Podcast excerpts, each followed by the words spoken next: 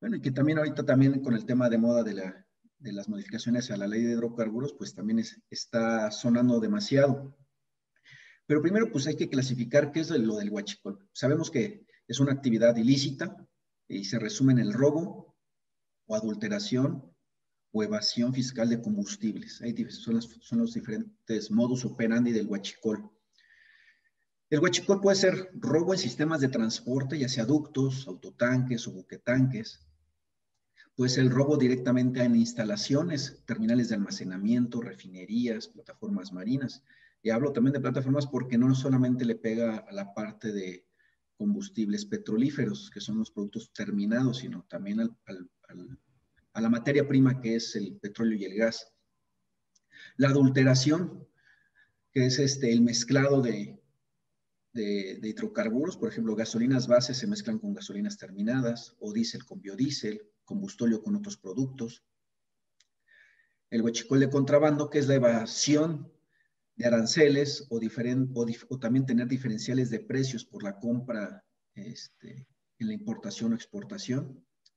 Esta se hace a través de sustitución de productos. Importan a lo mejor diésel, pero ellos están reportando lubricantes o gasóleo algún otro producto para que no, no les impacte en el impuesto o en el arancel. También está de moda la desviación de, subsidios. Este, Pemex tiene ciertos descuentos para lo que es la parte agropecuaria y marina. Entonces, ciertos eh, clientes de Pemex que son agropecuarios compran de más y lo venden a también estaciones de servicio o también clientes que lo ocupan para uso marino y lo venden a otros clientes que no, que no, es, que no son de uso marino, pero quieren beneficiarse de ese descuento. Asimismo con gasóleo doméstico, este, se llega a comprar directamente en refinería gasóleo doméstico pues, y, se ocupa como diésel. También hay el otro tema de Huachico, son los contratos ventajosos. Esos, esos contratos ventajosos son en la importación. Eh, aquí este, este de, de, contratos ventajosos lo puntualizo más sobre PEMES. Todo lo demás le aplica a todos, tanto públicos como privados, pero el contratos ventajosos, que es la importación, hay algo que se llama Bill of Lading, que se resume como que es la facturación en origen. Quiere decir que si va a llegar producto a México, este, viene con un pedimento que es, esta forma, este bill of lading, y ahí viene cuánto fue el volumen y la cantidad y la calidad de, del hidrocarburo o del petrolífero. Pero aquí la pregunta es, ¿quién regula la medición de origen? Uno, entonces en la importación, un tema es eh, el tema de la medición de origen, que no se tiene la certeza de, cuáles son los mecanismos de medición. Dos, en el trayecto del, barco hacia, hacia México, también existe el huachicol este, marino, entonces también llegan a hacer extracciones ilícitas del, buque. Y cuando llega a México y se miden los patines de medición de Pemex y comparas esa medición con lo que viene en el Bill of Lading, obviamente, pues nunca coinciden, nunca ha sido, en todo el tiempo que estuve en Petróleos Mexicanos, que fueron 15 años, nunca vi que coincidieran y eran desviaciones hasta del 30%. O sea, desviaciones importantes, pero por los contratos ventajosos se tenía que pagar eh, lo que venía estipulado en el Bill of Lading. Y nunca se ha hecho nada. Al interior del país, pues bueno, sabemos que hay estaciones que con ventas legales y también ilegales o o existen también estaciones fantasma que fueron clausuradas y siguen operando ah, con toda la impunidad y obviamente pues con qué productos siguen operando si ya fueron clausuradas y están operando. También existen bodegas que son, estas bodegas prácticamente son llenas de, bidones o tótems le llaman, pues, que eso es por, lo regular es, producto extraído directamente de los ductos de Pemex o de, instalaciones y se vende así a rancherías, a este, autoconsumos de diésel, este, este, tipo de bodegas. Y también el, otro tema de Huachicol es cuando tú modificas un software, ¿no? El software que principalmente en estaciones de servicio eh, puede ser modificado entre el 1 y el 8%, teniendo un promedio del 6%, un promedio ponderado. Entonces, hay diferentes, esos son todos los esquemas de ser el mercado ilícito de combustibles. Y pues bueno, hay varias formas de atacarlo. Pero bueno, poniendo en el entorno, esos son todos los mecanismos y con esta nueva iniciativa de la, de la modificación a la ley, ley, de hidrocarburos, no todo se le... Hay, hay algunas acciones que vienen especificadas como para combatirlo, pero no a todo lo que acabo de mencionar, solamente algún segmento. Sí, que justo era, era pues un poco mi siguiente pregunta. Este, en materia de, eh, o sea, de todo este panorama que planteas, de la estrategia que vimos a, inicios del, sexenio y ahora con la modificación a, la ley de hidrocarburos, ¿realmente están viendo ese panorama tan complejo que es el, el huachicol? Digo, porque finalmente se enfocaron en ductos, fue lo que vimos en materia de opinión pública, pero el trasfondo parece no haber sido atacado en ese sentido. ¿Actualmente vemos una reorientación de la estrategia que vimos a inicios del sexenio o simplemente un, un, este, pues un repetido de lo, de lo que ya vimos que no, no funcionó tan bien? Así es. Como comentaste, eh, al inicio del sexenio se combatió únicamente lo que fue ductos y sí se disminuyó en ductos, pero ¿qué es lo que pasó? Incrementó en instalaciones. Entonces, cuando tú ves, el balance del huachicol, realmente se mantuvo. Solamente cierras, tapas un agujero, pero el otro agujero se hace más grande. Y este, con esto que están promoviendo del combate del mercado ilícito, que realmente lo que están diciendo es en esta, en esta iniciativa de leyes, al que se le identifique que está haciendo cualquier tipo de huachicol, y principalmente se enfocan al fiscal y al de contrabando, que es en aduanas, la importación, pues se le va a revocar su permiso, ¿no? Y, este, y en un momento también se complementa con otra iniciativa en la cual pues eh, autorizan a la CREA o a CENER tomar la, empresa, este, hacer las actividades ya sea de comercialización, almacenamiento o importación para garantizar el abasto. Y con personal puede ser, en este caso, del gobierno federal, y pues están orientando a, mejor a, petróleos mexicanos que tomen las instalaciones o que tomen las actividades del permisionario. Entonces, este, veo que como ataca un segmento que es a los importadores privados.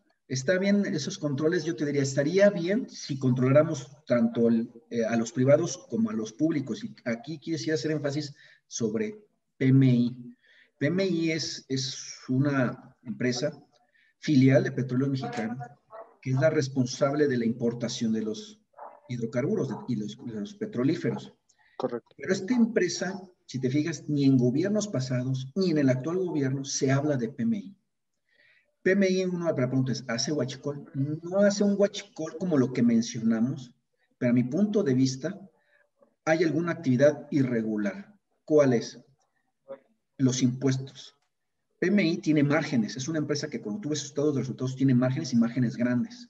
Son 49 empresas aproximadamente eh, eh, a nivel mundial de PMI, están ubicadas principalmente en países que tienen estrategias fiscales y entonces esos, esos beneficios que tiene PMI no se ven capitalizados, o sea, no se ven monetizados en el país. O sea, fiscalmente no entran recursos de PMI en México. Y lo que se paga de PMI, o lo que se llega a pagar, no es sobre la comercialización, son sobre otros tipos de actividades o servicios que son pequeñitos. Entonces, aquí la pregunta es, pues, si quieres beneficiar a Pemex, porque también parte de los objetivos del gobierno federal sobre esta iniciativa de ley es beneficiar a Pemex, fortalecerlo. Si lo quieres fortalecer, lo primero que tienes que hacer es quítame a PMI de medio y que Pemex Transformación Industrial haga su importación directa para que le convenga a petróleos mexicanos.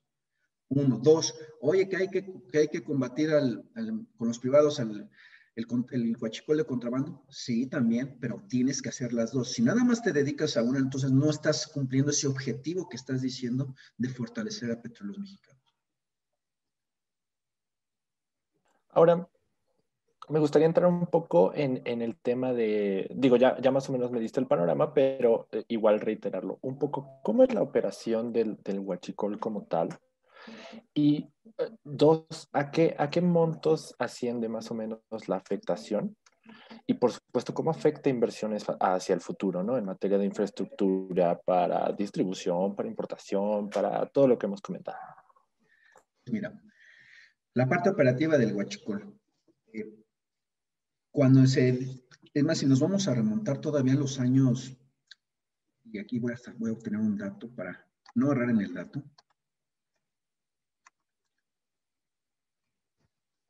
Fue en la primer eh, o documentado que se, que se tiene fue en, 1982. ¿Qué fue lo que ocurrió en 1980? Del 82 al, al 1988. Todo era, siempre ha sido preponderante Pemex, ¿no? Y era el único. Pero la gente que está en la zona norte del país, pues tú sabes los que están eh, Coahuila, Nuevo León, este, Baja California, es, ellos, esas personas que están ahí van, entran y vienen de Estados Unidos hacia México prácticamente todos los días, ya sea que trabajan en Estados Unidos y viven en México al revés, o por compras este, domésticas, van a Estados Unidos y regresaban. Se daban cuenta que la gasolina y el diésel eran más baratos allá. Entonces, su costumbre era ir a Estados Unidos, comprar allá y venirse para acá. Si eso lo hacían las personas este, civiles, una, empresa dueños de gasolineras, pues decían, ¿y qué pasaría si compro la gasolina allá y me la traigo en pipita aquí? Y era, por la logística era muy barato porque son, son pocos kilómetros en zona fronteriza. Y lo empezaron a hacer. Así inició el cuachicol. El primer huachicol fue el de contrabando, ni siquiera fue el de ductos, fue ese de contrabando. Entonces, algo que cuando uno va monitoreando este, en Pemex eh, y también eh, eh, gente de planeación estratégica, cómo monitoreaban si había contrabando o no. El Producto Interno Bruto se mueve, se, ve, se, mueve esa proyección del Producto Interno Bruto se mueve, se mueve simétricamente con las ventas. Entonces, Pemex ahí se podía dar cuenta que cuando, si el Producto Interno Bruto iba hacia arriba y las ventas iban hacia abajo, ahí había ventas que no se documentaban. Así fue cuando se empezaron, se, identificaron que alguien no estaba documentando esas ventas, se empezó a, gente de Pemex junto con Hacienda empezaron a identificar algunas aduanas en la zona fronteriza que documentaban el incremento en, la importación de, lubricantes o de biodiesel. En ese tiempo eran más lubricantes lo que se documentaba. Así se dieron cuenta, ¿no? ¿Qué es lo que hizo Pemex junto con el SAT? Cerraron frontera en la parte de importación de lubricantes y se volvió a cerrar la, la, brecha, o sea, más o menos del año 1990 al 95 se cerró otra vez. Pero, ¿qué es lo que pasó? Se volvió a abrir y, se volvió a abrir la parte de, este, igual, la, gráfica de PIB contra la gráfica de, este, de ventas de Pemex.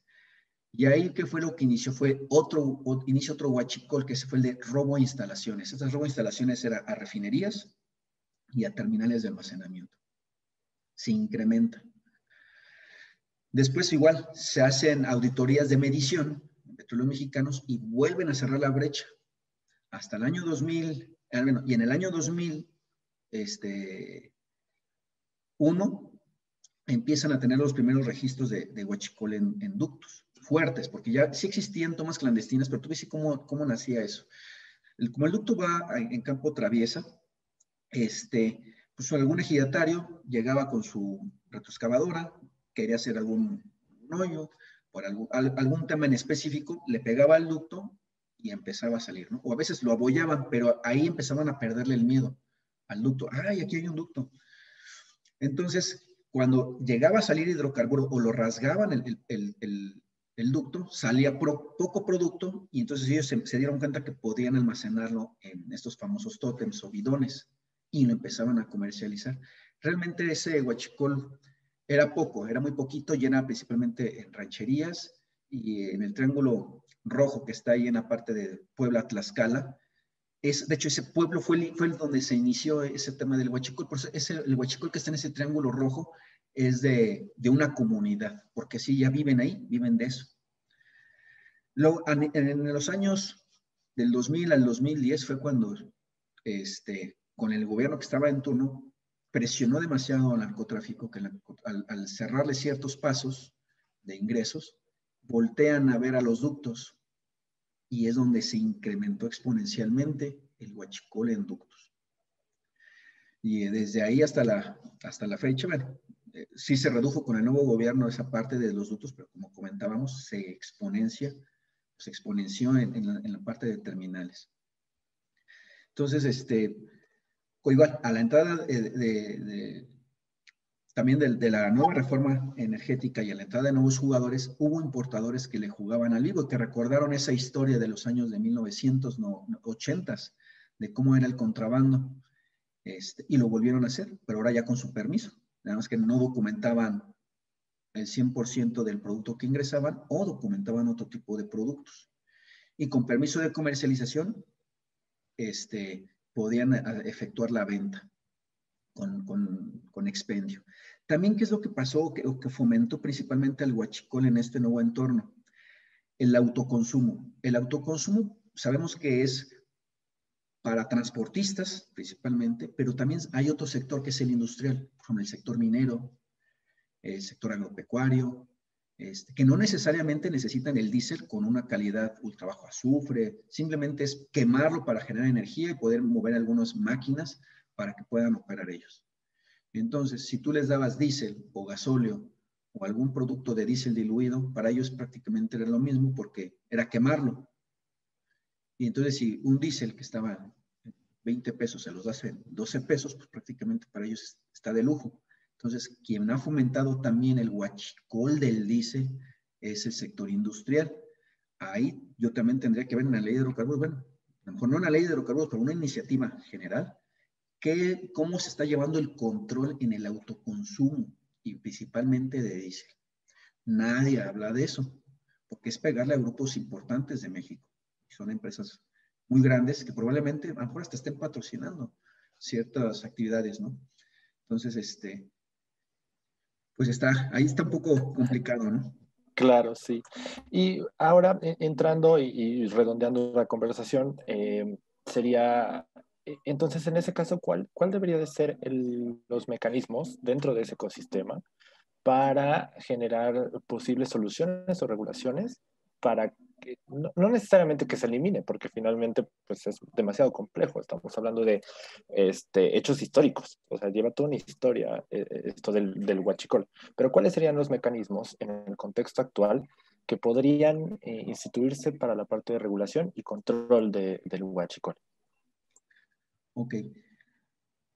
Voy a hablar de los mecanismos, pero los voy a, voy a hablar de primero de cuál es el, el, el mayor impacto. El, dentro del 100% del huachicol, aproximadamente el 40% es lo que ocurre en zonas marinas.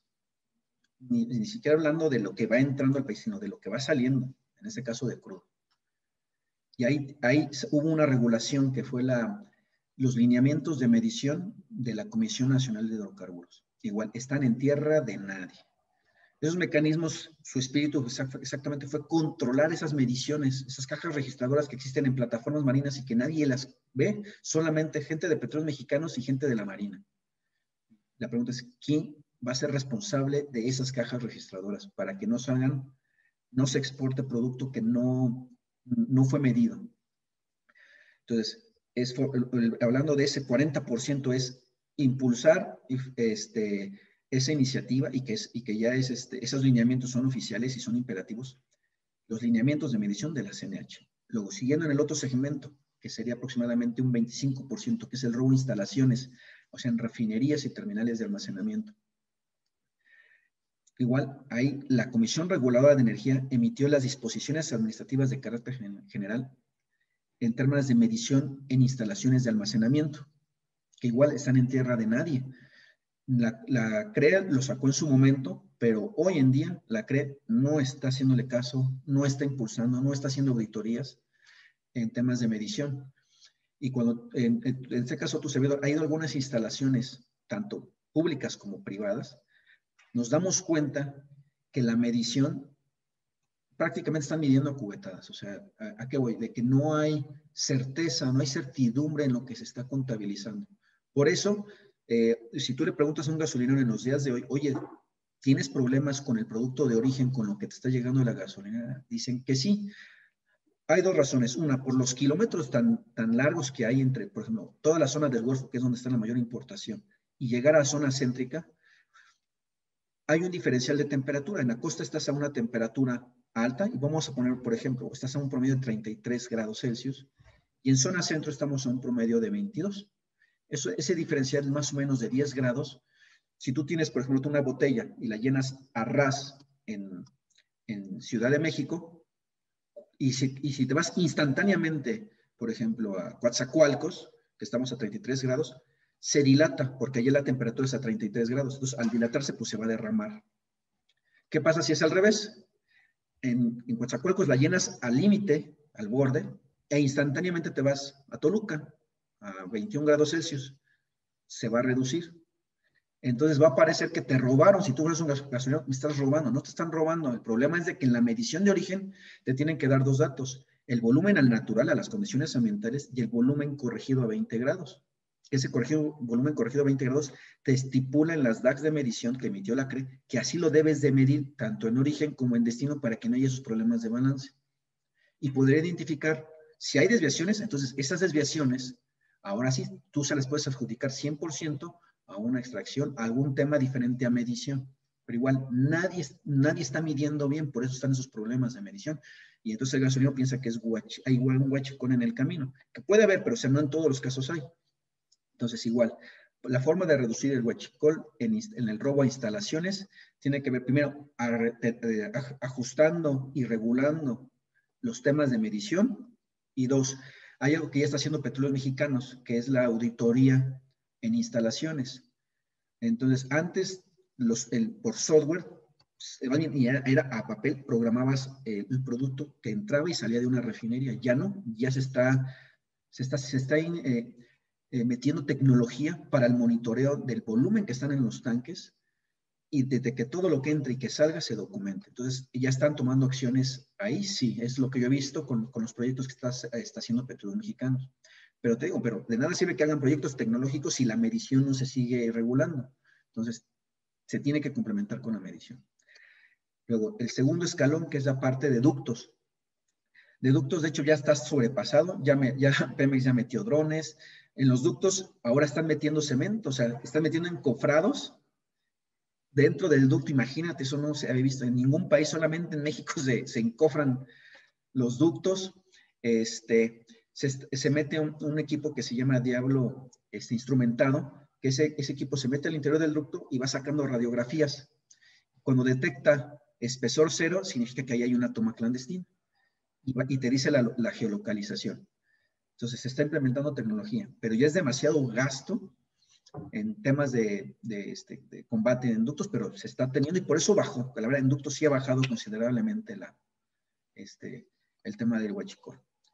Tres, que es la parte de, la parte de la importación. Entonces, la iniciativa que está teniendo ahorita el gobierno federal con es con en que cancele o suspenda permisos por identificar acciones ilícitas, creo que lo veo bien, pero este, te, lo comentaba al inicio, se si no se quita a PMI de en medio, de nada me va a servir tener esto. ¿Por qué? Porque fortalezco a Pemex en una parte. Lo quiero fortalecer, tiene que ser visible y demostrado. Por un lado, restringo que me quiten esos, eh, a esos comercializadores que lo hacen ilegal, pero también tengo que quitar a PMI de en medio para que Petróleos Mexicanos tenga todo el recurso para él. Lo que veo mal de la ley es la restricción de la participación este, de los privados. ¿Y cómo están haciendo los privados? Pues que si eres un comercializador y no cumples con la política de almacenamiento, este, quedas fuera. Entonces, con eso va a, quedar aproximadamente el 90% de los comercializadores fuera. Y la otra es de que si incumples este, regulatoriamente con cualquier cosa, en este caso ya no solamente es de CREN y de CENER, sino también entra en, la actividad la Agencia de, de, Seguridad, Energía y Ambiente, si incumples con algo y eres reincidente por lo menos dos veces, también te suspenden el permiso y pueden tomar acciones con tu empresa, que prácticamente es casi expropiarlo, ¿no? Entonces, eso, eso es lo que yo veo peligroso, porque es quién decide qué vas a expropiar y quién no. Eh, y todo, hablando de seguridad energética, pues el único que puede decir si hay un impacto o si estamos en un, en un problema de seguridad energética es el presidente. Entonces, es discrecional y eso yo creo que no puede ser discrecional. Los mecanismos de combatir el huachicol, que primero que se detecte huachicol, quitarle, suspenderle, yo, eso yo lo veo bien. Lo que no veo bien es en la parte de que con cualquier tema de regulación que incumpla a alguien, le quite su permiso. Eso ya es, eh, estás eh, segmentando demasiado al, comercializador y estás privilegiando solamente pues a Pemex, no va a haber competencia. De hecho, también tanto la COFESE como el IMCO, pues ya se pronunciaron en que eso no está bien. Correcto. Pues sí, sin duda es, un contexto muy complejo, sin embargo, pues como dices, las soluciones ahí están. Nada más que es, es un poco como quién debe de tener la batuta, ¿no? Y quién va a decidir verdaderamente los mecanismos para discernir qué es eh, huachicol, o sea, algo ya enfocado en materia de seguridad, a simplemente decisiones discrecionales, ¿no? Sin duda, ese es el, el gran reto de, de, de lo que vendrá. Este, te agradezco de nuevo por la conversación que tuviste con nosotros, darnos este panorama, comprender más este fenómeno del huachicol y cómo pues permea dentro de la nueva propuesta de ley de hidrocarburos. Estuvimos con el ingeniero Luis Eduardo Chavarría Mesa, CEO de Kepler Oil and Gas. Muchísimas gracias por, por acompañarnos. No, gracias a ustedes por la invitación y siempre a sus órdenes.